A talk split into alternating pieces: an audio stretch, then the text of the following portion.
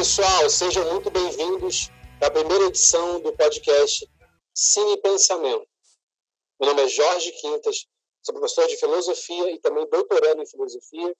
E a ideia desse podcast é, a partir de um filme, fazer uma reflexão filosófica, política, econômica, científica, interdisciplinar sobre esse filme. Quer dizer, toda vez que você sai de um filme, assim, que te leva a pensar muita coisa, você fica com vontade de conversar com alguém sobre o filme e tal. A ideia desse podcast é justamente isso, que aquela pessoa que às vezes você não tem com quem conversar e tal, vem para cá, a gente poder fazer uma viagem, uma reflexão, criar algum tipo de pensamento sobre um filme. No caso aqui de hoje, a gente vai falar sobre o Parasita, esse filme sul-coreano super premiado. Bom, eu estou aqui para falar sobre o Parasita hoje com Pedro e Rodrigo. Rodrigo, se apresenta, por favor. Olá, pessoal. Meu nome é Rodrigo, engenheiro de formação, economista de coração e financista de profissão. Eu atualmente faço mestrado de economia na, na FGV, trabalho há 15 anos no mercado financeiro. É, o meu hobby é fotografia, desde criança sempre gostei de fotografar e por isso desde moleque eu sou amante da sétima arte. Beleza. Pedro? Fala pessoal, meu nome é Pedro e eu sou universitário.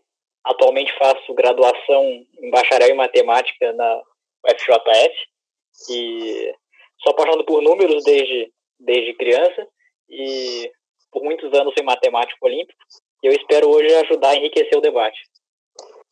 Beleza, é isso aí, gente. Bom, eu vou começar falando aqui sobre o filme Parasita. Vou fazer um pequeno resumo do filme. Obviamente, esse podcast vai ter spoilers, mas para quem não liga para isso, assiste. Também pode ser um modo de incentivar você a ver o filme. Bom, esse filme Parasita é um filme sul-coreano, tá? Do diretor Bong Joon-ho. E ele é um filme que simplesmente atingiu um sucesso maravilhoso, talvez como nenhum outro filme sul-coreano tenha conseguido.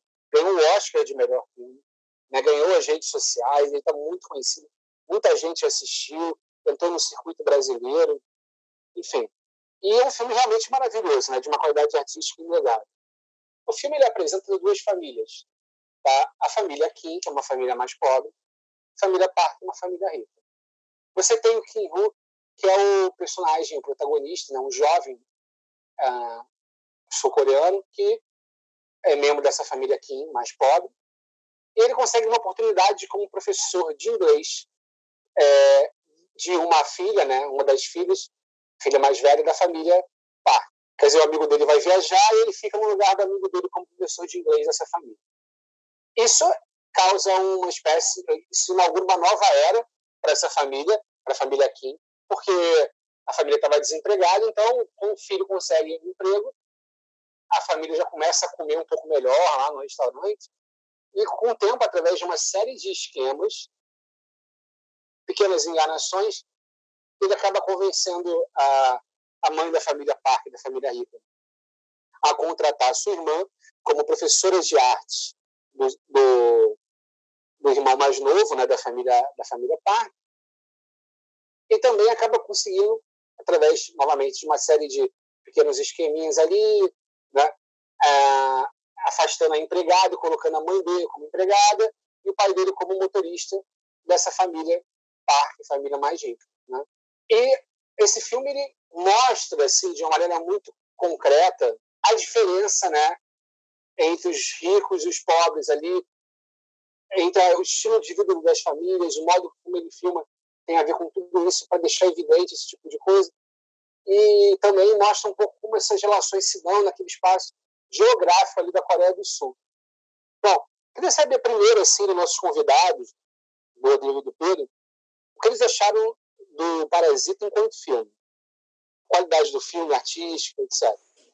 Sobre os aspectos técnicos aí do filme, né? É, eu acho que o Joon-ho ele é muito é, fez muito bem, né, de usar fotografia, tomadas, locações, tudo, todos os aspectos técnicos relacionados, né, para ajudar a contar a história. Né? É, o meu principal destaque aqui que eu trago é, como fotógrafo é o uso da fotografia, da luz e das sombras é, nas tomadas. Né? É, é ele, ele, ele, ele, ele, a primeira ele distingue né, é, a, família Park, que é a família burguesa, da família Kim, usando a fotografia. Como ele fez isso? Né? É, a fotografia da, da, da família Park é sempre uma luz amarela, laranja, é, e sempre tomadas muito iluminadas. Isso simula o que na fotografia se chama de golden hour, que é o horário é, mais bonito do dia, que geralmente é no amanhecer ou no entardecer.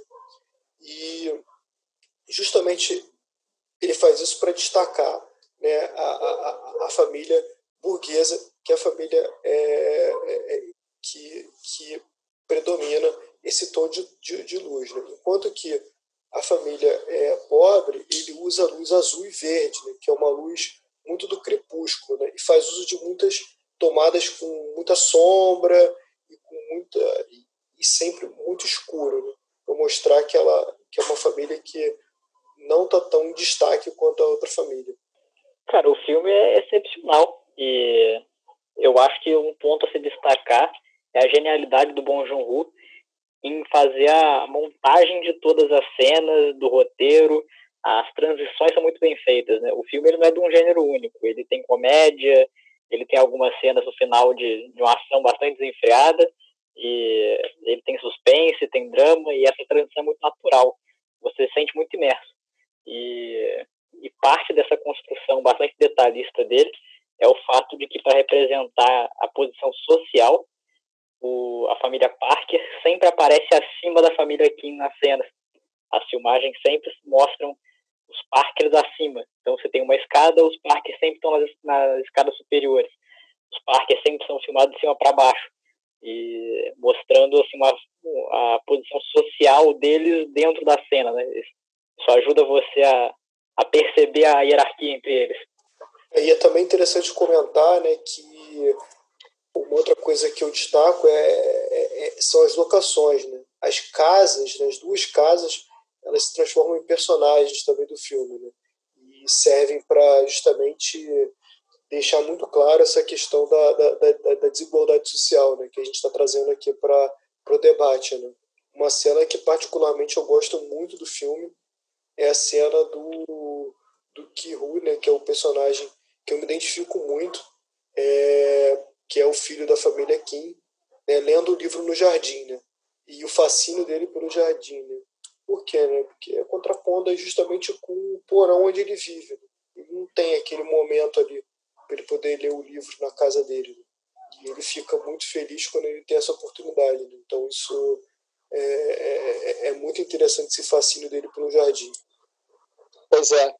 Agora, começando a fazer já uma ligação com com uma análise econômica, social, que a gente pretende fazer aqui hoje, a gente pode afirmar que esse filme marca uma nova era do cinema asiático, né? que é um cinema que já vinha se destacando há algum tempo. O que vocês pensam disso?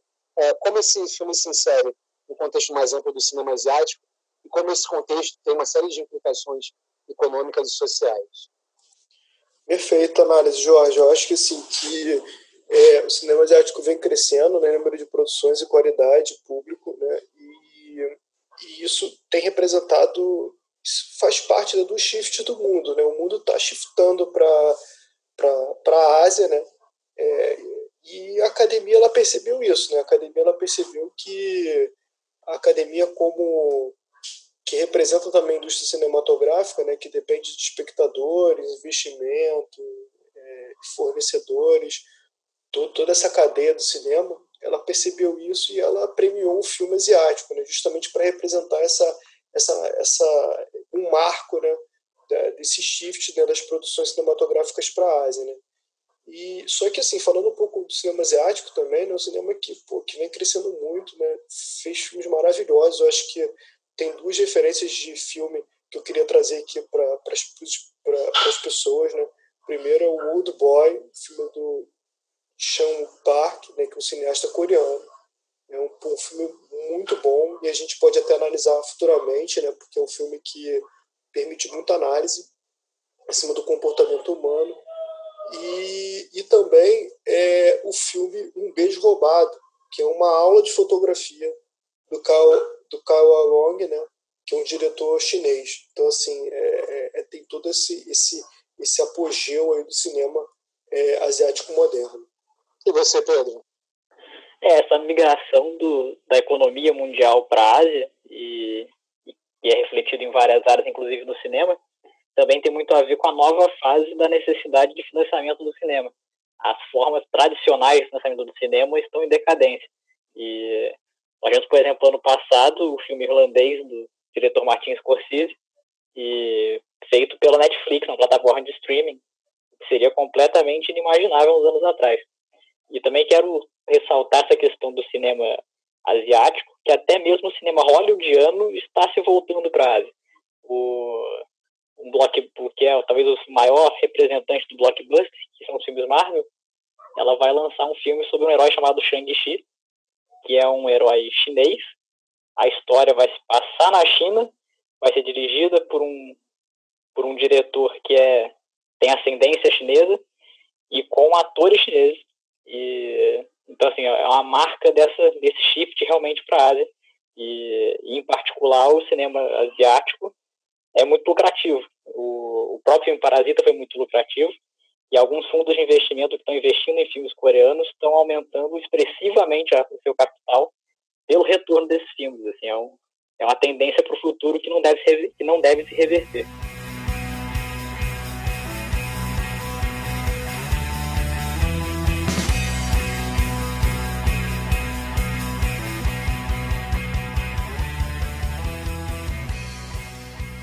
Para começar a fazer uma reflexão agora econômica, social, eu queria falar sobre uma experiência que eu tenho como professor, que assim, eu trabalhei algum tempo com meus alunos um texto que falava sobre a pressão do estudante coreano né, para conseguir se manter uma boa faculdade, manter boas notas, também para ingressar na faculdade, né? Um dos dias mais tensos para o estudante é o dia do vestibular deles, vestibular que eles fazem lá. E, e como isso está em contraste também com o estudante brasileiro, né, que, que não encontra muito isso. E assim, é, esse texto eu trabalhei com os alunos, ele mostrava que as universidades de elite na Coreia, quer dizer, que para ser aceito, o cara tem que ser já um estudante muito diferenciado, ele, eles têm começaram a criar sistemas assim, em que ao estudante que tivesse menores notas, ele acabava tendo que pagar mais. Quer dizer, eles quase que forçavam um sistema de humilhação sobre o aluno. Os índices de suicídio aumentaram muito, né? A gente sabe que o suicídio ele é uma coisa cultural na Ásia, né? Tem a ver com do conceito de honra que eles têm né, no Japão, na Coreia, etc. Mas é, essa matéria mostrava como essa pressão dos estudantes estava gerando um nível de suicídio, um índice de suicídio muito maior que o normal, que já é alto lá mas muito maior que o normal. Isso, para mim, né, ficou muito forte, e, e, o filme trouxe isso à tona novamente para mim. E isso mostra assim, para mim que, como na sociedade é, japonesa, sul-coreana, etc., fica muito evidente para o indivíduo que, se ele não tiver um sucesso muito grande em alguns momentos, ele vai estar meio que condenado a ficar numa certa classe social. Eu estou querendo dizer com isso, claro que o sul-coreano ele é super politizado, ele tem uma noção é, sobre autores que trabalham em desigualdade. Não, todo povo, né? Tem uma parcela de pessoas alienadas. Mas, para ele, é uma coisa assim, um pouco concreta, né?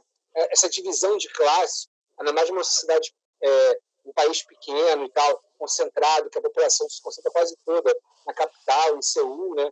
assim como a população argentina e uruguaia, então, quase toda, toda ela está nas, nas capitais, né? Buenos Aires, Montevideo, é, essa pressão fica muito forte e o indivíduo ele sabe que se ele não for bem no vestibular, ele já, digamos, cai, entre aspas, uma classe. E se ele não for muito bem na faculdade, se ele não conseguir um emprego muito bom depois da faculdade, é, então, assim, essa, a gente tem uma noção muito do capitalismo, né? essa sociedade, né, o capitalismo liberal, é uma sociedade em que é possível que você consiga ter uma ascensão social, consiga ter uma mobilidade social, não é mais a sociedade do antigo regime, foi derrubada lá na Revolução Francesa. Mas, nesses países fica muito claro de que, que na verdade, essa mobilidade social ela é muito restrita. Então, determinadas escolhas, momentos na vida são decisivos. A pessoa está é, tá quase condenada ali a uma classe social. O que, você pensa disso? Assim, como fazer um link disso com uma teoria econômica mais robusta? É, então, é, isso, essa pressão existe sim, tá? E é justamente porque existe uma diferença né, entre as curvas de oferta e demanda de trabalho né, é, das pessoas, da, da, mão de obra qualificada e da desqualificada. Isso não é restrito à Ásia, isso, é, isso, isso, isso tem no mundo inteiro. É, evidentemente que países onde você tem uma pressão demográfica muito grande, ou seja, muitas pessoas entrando como pessoa com, com mão de obra ativa, né, você tem uma pressão maior para que ocorra isso. Né? Falando um pouco de forma mais simples, né, assim, é, existem duas curvas, a curva da oferta de trabalho e a curva de demanda de trabalho. Oferta é o que você é, são os trabalhadores que ofertam o trabalho, a demanda é, é quem compra o trabalho do trabalhador, a indústria, o serviço, né, os setores produtivos. E, e, o que você vê no mundo inteiro né, é que existe um excesso, principalmente nesses países onde tem uma pressão demográfica muito grande, não é só na, nos países asiáticos, mas também na Índia, no Brasil, é evidente, a gente consegue ver isso, existe um excesso de mão de obra desqualificada e uma falta de mão de obra especializada. E isso é, você e então você tem duas curvas diferentes de oferta e demanda e dois pontos de equilíbrio diferentes. Enquanto que o ponto de equilíbrio da, da, mão, de, da, da mão de obra desqualificada é um ponto de equilíbrio onde o salário é muito baixo, porque você tem uma oferta muito grande de pessoas ofertando trabalho. A, a, a mão de obra especializada tem um outro ponto de equilíbrio, porque como falta oferta de trabalho especializado e existe uma demanda muito grande por trabalho, é, os salários são muito elevados. Então você tem duas curvas, a curva de trabalhadores não qualificados e que a, a, existe muita oferta, baixa demanda nível salarial baixo, e a dos trabalhadores superqualificados. Tem pouca oferta, muita demanda e altos salários. Né? E isso fica muito evidente no filme. Né? O chefe da família Kim é o representante aí dessa, dessa mão de obra desqualificada, enquanto que o chefe da família Park é o representante da mão de obra especializada, qualificada. É, o filme traz essa, essa reflexão, né? é, e aí vocês podem perceber que assim que ele faz esse paralelo, traz essa distorção das duas famílias. A família Park, o chefe da família, trabalha com tecnologia, é um empresário, só ele é, sustenta uma casa e uma vida de muita ostentação. Enquanto que o chefe da família Kim parece que ele não tem nível universitário, ele tem dificuldade é, de manter aí uma casa além de um porão, e fora que toda a família tem que trabalhar para ter a renda. Então, assim, é, é, são, são, são, são, são dois cenários muito diferentes, justamente explicitando essa, essa, toda essa questão relacionada com a oferta e demanda de trabalho das pessoas do não qualificado e do qualificado. Agora, outro aspecto interessante são as relações sociais que se estabelecem né, entre as várias classes sociais. Quer dizer, além da questão do mercado de trabalho, das condições materiais, tem também o modo como se estabelecem essas diferentes relações e percepções do mundo, né, por ricos e pobres. E a cena da chuva ela ficou emblemática por representar isso, né, como o mundo é percebido de uma forma diferente pelos ricos, pelos pobres. Pedro, o que você achou dessa cena da chuva? O que ela traz de, de um ensinamento para a gente? Cara, é uma cena realmente, como você falou, ela, ela é emblemática sobre essa diferença. A, a chuva que caiu em cima do bairro dos ricos e dos pobres foi exatamente a mesma. Porém, na família Kim, eles estavam literalmente debaixo d'água e perderam tudo. No dia seguinte, estavam morando num, numa quadra escolar por causa da, da perda da, da casa. E já que eles moravam num porão que está até abaixo do nível da rua, enquanto a, a mãe da, da família da família Parker estava comentando com a amiga no telefone como que a show foi maravilhosa, porque ela limpou a poluição. A poluição é um problema muito sério em Seul. E no dia seguinte eles estavam preocupados com a festa, como é que eles iam conseguir. E, e aí eles chamam o, o, o pai da família Kim para poder trabalhar, sem nem se preocupar se ele, com a situação que ele está por causa da chuva. Ou seja, você tem um bloqueio de. Você tem duas coisas aí, né? A primeira é, um, é, o, é o objetivo, né? Os mesmos fenômenos afetam diferente pessoas ricas e pessoas pobres. E, e as pessoas pobres são sempre muito mais vulneráveis. E na outra ponta você tem aí uma, uma quebra de empatia, né? um isolamento, um isolamento da realidade muito grande pelas, pelas famílias ricas e que nem sequer cogitam o fato de que as outras pessoas têm uma experiência diferente em relação à chuva. E trazendo isso para o tema contemporâneo, né, nós temos aí a crise do coronavírus. E, e o, os pronunciamentos dos ministros de saúde, dos governos do mundo todo, são sempre de fique em casa. Se você está doente, fique completamente isolado, um cômodo, um cômodo para cada doente. E, e, a realidade das famílias pobres é de cinco, seis pessoas morando numa casa de dois cômodos. Não, não, isso não é possível. Falta água, falta sabão. E a forma com que o coronavírus atinge ricos e pobres, apesar de ser a mesma doença, é muito diferente. Um outro aspecto social que gostaria de trazer também para análise né, é a questão do cheiro. Né? É, o, a família Parker, né, é, por, em algumas cenas do filme, é, se distinguem né, da família Kim por conta do cheiro. Né? Parece que os Kim têm um cheiro diferente e que a, o, o, o, o, filho mais novo da família consegue distinguir distingui-los todos da mesma que, que, parece que são todos da mesma família, vêm do mesmo lugar, né? Porque eles têm um cheiro diferente, né? E isso acaba culminando na cena final, né? Que que é o clímax do filme, né? que, que diante daquele, de todo aquele, toda aquela brutalidade, todo aquele pesadelo que eles estavam vivendo uma, com, a, com a filha da família da família Kim é, no chão, né, é, sendo é, tinha sido esfaqueada, né, o senhor Parker ele tampa o nariz para pegar a chave, né, e aí isso é a gota d'água é, para o senhor Kim matar o senhor Parker, né, de partir para cima e matar, né é, justamente contrastando aí que essa questão do, é, do, do, cheiro, né? o cheiro como, como uma, uma, uma, uma separação entre, entre, entre duas classes. Né? E interessante que essa, questão da chuva quanto do cheiro tem muitos ecos no Brasil. Né? A gente também sofre com essas chuvas torrenciais no, no verão aí, as famosas águas de março, né? que a Elis cantava.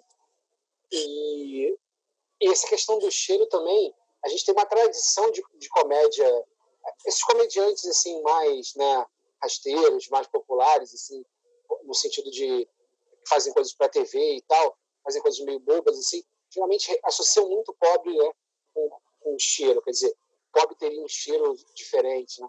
Inclusive, é, uma jornalista ficou famosa na internet, um vídeo que viralizou, em que ela, numa reunião do PSDB, que é um partido que não é um partido muito popular, né? Ela fala que o partido, a reunião está muito cheia, está muito forte, e, parece até que o PSDB é um partido de massa, mas uma massa cheirosa, diferenciando a massa da população normal, entre aspas, como uma massa mal cheirosa. Tá? Agora, isso tudo também leva a gente a fazer uma reflexão sobre o conceito de bolha, que está muito forte. Né? A gente também pode trazer para o Brasil essa reflexão, a questão da bolha, como o rico vive numa bolha, é, como nós mesmos de classe média, a gente também está inserido numa bolha. O que vocês pensam sobre isso? Perfeito. É, Para mim, a, a, cidade que exemplifica muito bem isso é o Rio de Janeiro, na né? cidade maravilhosa que a gente vive. Né? É, que, na verdade, ela é separada de, em diversos países. Né? Diversos países. Né? Você tem realidades completamente diferentes. Né?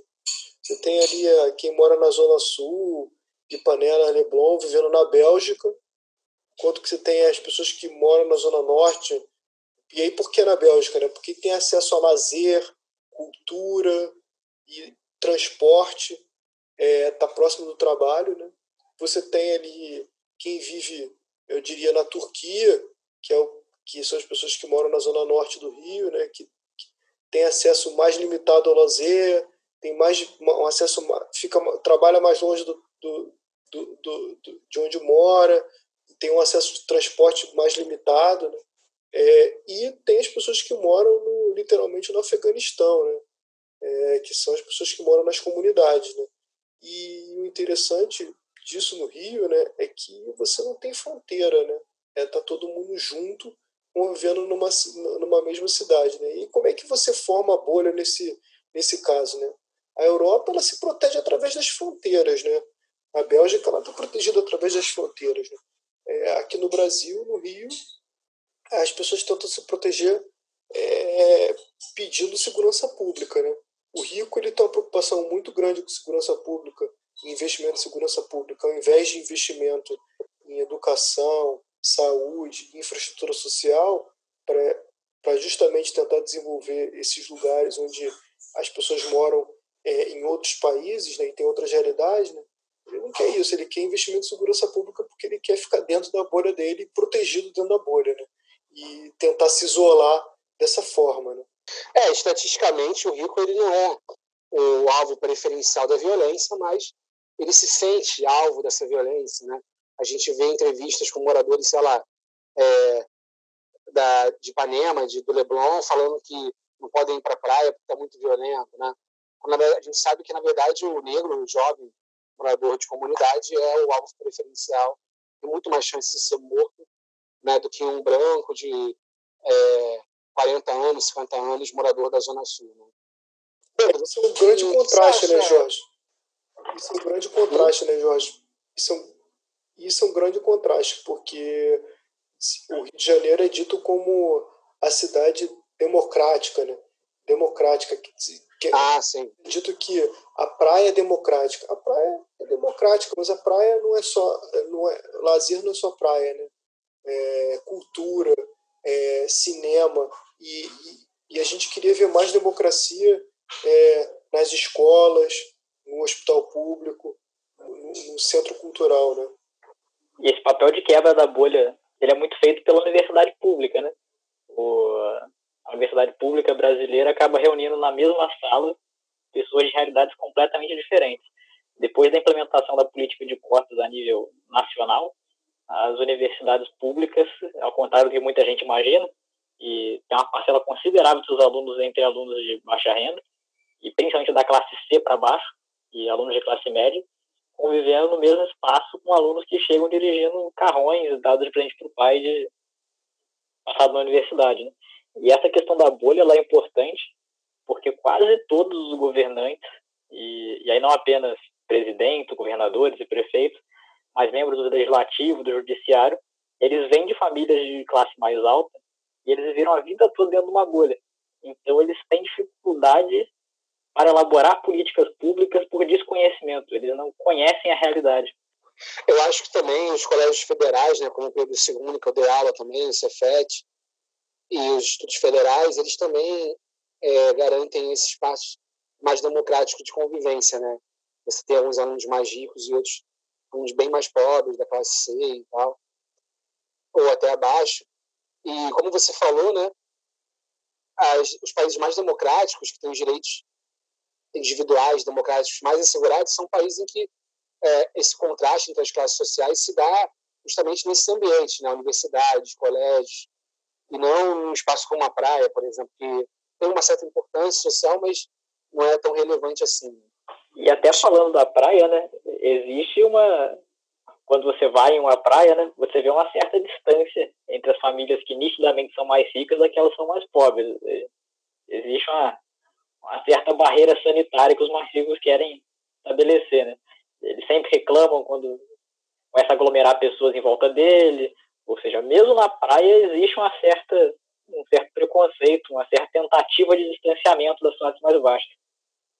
É, isso fica evidente também, né? Essa questão de distanciamentos e bolhas fica evidente até mesmo no carnaval, né? Que, que se disse a, a festa mais popular e democrática também, que todo mundo convive junto. Só que isso também é uma grande falácia, né? Porque, na verdade, mesmo no carnaval você tem essa separação, né? É, a partir do momento que os pobres começaram a ir para os blocos de rua, os ricos de classe média já estão já estão dizendo que, bloco, que os blocos já não são tão bons, que e aí começa a criar pequenos blocos é, desconhecidos do, do, público geral, porque justamente ele não quer se contaminar, né? não quer se, se juntar, ele quer continuar isolado, né? E até mesmo a Sapucaí, né, que, que também é onde ocorre todo o espetáculo, né? Você tem separações, né? Você tem arquibancada, você tem diferença de preço de tudo é, para o camarote. Então, assim, é, não existe essa mistura, é uma grande falácia, né? A mistura ela, ela, ela, ela é falaciosa se a gente não parar para refletir, não parar para perceber que a gente continua, sempre continua vivendo numa bolha e essa bolha provoca toda a desigualdade social que a gente vive é, é muito ruim, pra, muito danoso para a sociedade no longo prazo. Né? É, isso para não falar no carnaval dos abadás e outros modelos muito mais prejudiciais. Né? Agora, eu queria só falar rapidamente sobre uma experiência que eu tive. Eu já passei um, um, um Réveillon, né? um ano novo, uma virada aí, uma cobertura no Leblon. E assim, a gente fica lidando muito assim na filosofia, né? na ciência política, com, com grandes autores, Karl Marx, Weber e tal. Mas quando a gente está numa cobertura em que até o vaso sanitário é de um designer italiano, né? a gente tem um sentimento interno mesmo de que aquilo está errado. Né? Quer dizer, eu acho que a extrema riqueza é tão chocante quanto a extrema pobreza. E assim, eu fui né, para essa festa de rico simplesmente porque eu era amigo do DJ. Tá? E assim, sei lá, a roupa que eu estava usando era mais, era mais humilde que a do garçom. Entendeu? E assim, então eu tive essa, essa, isso muito claro para mim, um sentimento muito claro naquele momento, de que existia algo de errado em alguém ter tudo e outros não terem nada. A gente descia a cobertura no Leblon e, e, e, andava mais dois passos e tinha um camelô ali trabalhando na virada não podendo nem comemorar com a sua família, um sufoco ali, né, tentando vender alguma coisinha. Aí, eu, eu montei a coisa lá com meu amigo DJ, montei a coisa, e depois a gente desceu e, comeu no camelô. Assim, a gente não tinha é, dinheiro para comer no restaurante caro no Leblon. Depois a gente subiu para a festa, né? Mas eu acho que são, são ocasiões a gente tem acesso, essa galera é muito rica mesmo. Era uma, era uma cobertura dessas ultra milionárias, assim, a gente tem esse sentimento forte de, de que tem algo de errado com aquilo, com essa péssima distribuição de renda. É, isso tudo, nesses momentos de crise, a gente percebe isso, né? Que isso é algo de errado é quando você tem impactos diferentes sofridos por, por pessoas que estão em classes diferentes. Né? Eu acho que esse é o ponto que, que a gente tem que refletir, que o filme traz, né? É, voltando aqui à temática do filme, o filme traz, como o Pedro comentou, é, e é, é, é justamente nesse momento que a desigualdade ela fica mais cruel. Né? Pelo menos ela se apresenta da forma mais cruel possível. Né? São pessoas que têm acesso ao hospital privado, à, à cama de CTI, ao respirador, enquanto outras pessoas não têm acesso. É, são pessoas que têm, a, que têm renda, então conseguem viver sem salário durante meses, e outras pessoas que não conseguem, não têm renda que não conseguem vir do, é, sem salário e que não podem fazer home office, têm que trabalhar e não podem trabalhar porque não tem transporte e não tem transporte porque mora longe. É, e, e, então, é, é, é, tudo isso se mostra, é, muito, fica muito, muito evidente né, nesses momentos de crise. E eu acho que agora é uma oportunidade única que a gente tem para repensar isso, né? repensar o quanto que essa desigualdade ela é ruim para a sociedade. Né? E tentar fazer diferente, tentar reconstruir a partir desse momento de crise, porque senão, se a gente não reconstruir agora, acho que a gente vai perder o nosso passo para tentar reconstruir algo no futuro. Uma sociedade mais democrática, menos desigual. Complementando a fala do, do Rodrigo e, e falando sobre o coronavírus, né, é, se você é uma pessoa de classe média, classe média alta, você tem que entender que o super rico não é você. O, em 15 dias, 20 dias, o sistema de saúde vai entrar em colapso. O sistema de saúde em colapso quer dizer simplesmente que não há mais leitos de hospital, nem público, nem privado, não importa se você tem dinheiro. E se você for um super rico, você tem um médico particular, você monta uma CTI na sua casa, Mas se você não tem dinheiro suficiente para isso, você não é um milionário, e em poucos dias a, crise também vai afetar você, né? A, a, a hora é, é de união de, de, de, toda, toda a classe trabalhadora. É ilusão achar que porque você tem um emprego um pouco melhor, tem uma segurança de alguns meses financeiros, você é uma, é uma pessoa rica, né? Claro que a, a experiência de uma pessoa né, em classes sociais um pouco mais altas é muito diferente, mas você ainda está muito longe de ser um super rico. E, e por último, para poder finalizar essa, é, essa questão da bolha, né? o, alguns clubes no Rio de Janeiro estavam com uma quantidade muito baixa de novos inscritos. Em geral, eles exigiam dos novos associados que eles comprassem alguma coisa que era um símbolo do clube, né? Como, por exemplo, um anel com um diamante ou coisa do tipo. E essas coisas, em geral, custavam muito caro. E alguns desses clubes começaram a permitir que, ao invés de comprar o anel de ouro com diamante, era um anel de, de prata ou de metal pintado de, pintado de dourado e, e uma pedra que imitava um brilhante. O que quer dizer que ficou extremamente mais barato entrar dentro do clube. E a reação dos membros tradicionais foi de, foi de repúdio de deixar o clube, porque eles disseram que a partir desse momento o clube ia perder a classe, porque ia começar a ter pessoas de nível aquisitivo mais baixo. Então, assim, a visão da a visão dos super ricos e, e, detalhe, o clube era caro, então só iam entrar pessoas da classe média alta. E a mensalidade do clube era alta.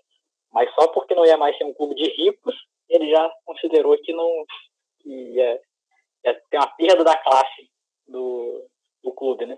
Essa mentalidade é muito prejudicial, né? É muito danosa.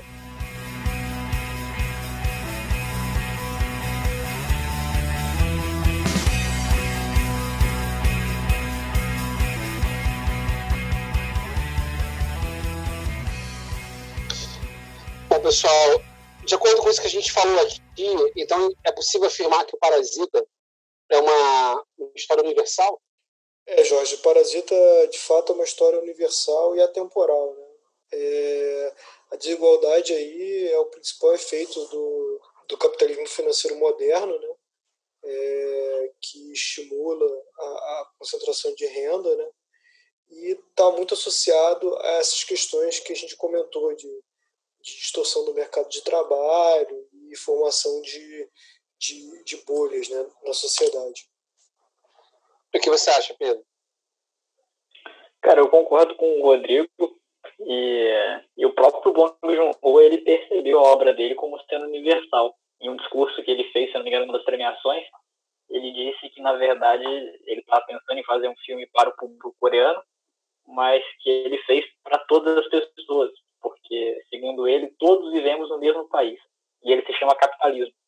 E, seja, essa questão da desigualdade social, que para ele está muito atrelada à cultura coreana, na verdade está atrelada à organização do mundo, né? A forma como o mundo é organizado. E eu acho que ele conseguiu captar isso muito bem na obra, e isso faz dela ser universal e, como o Rodrigo falou, também atemporal. É, com certeza. Bom, pessoal, essa foi a primeira edição do nosso podcast aqui, Cine Pensamento. A ideia, como eu falei, né, a partir de um filme, fazer uma reflexão interdisciplinar, econômica, política, filosófica, social, científica, etc. Na próxima edição, a gente vai falar sobre o filme O Poço e trabalhar o individualismo a partir do filme. Esse filme está muito conhecido no Brasil, né? um dos filmes mais vistos no Brasil, um filme espanhol bem artístico, mas que a população presa na quarentena começou a assistir ele se tornou muito conhecido, então acho que vai valer a pena utilizar esse filme para a gente fazer uma reflexão maior sobre individualismo. É isso, muito obrigado a todos vocês e até a próxima. Até a próxima. Falou, galera.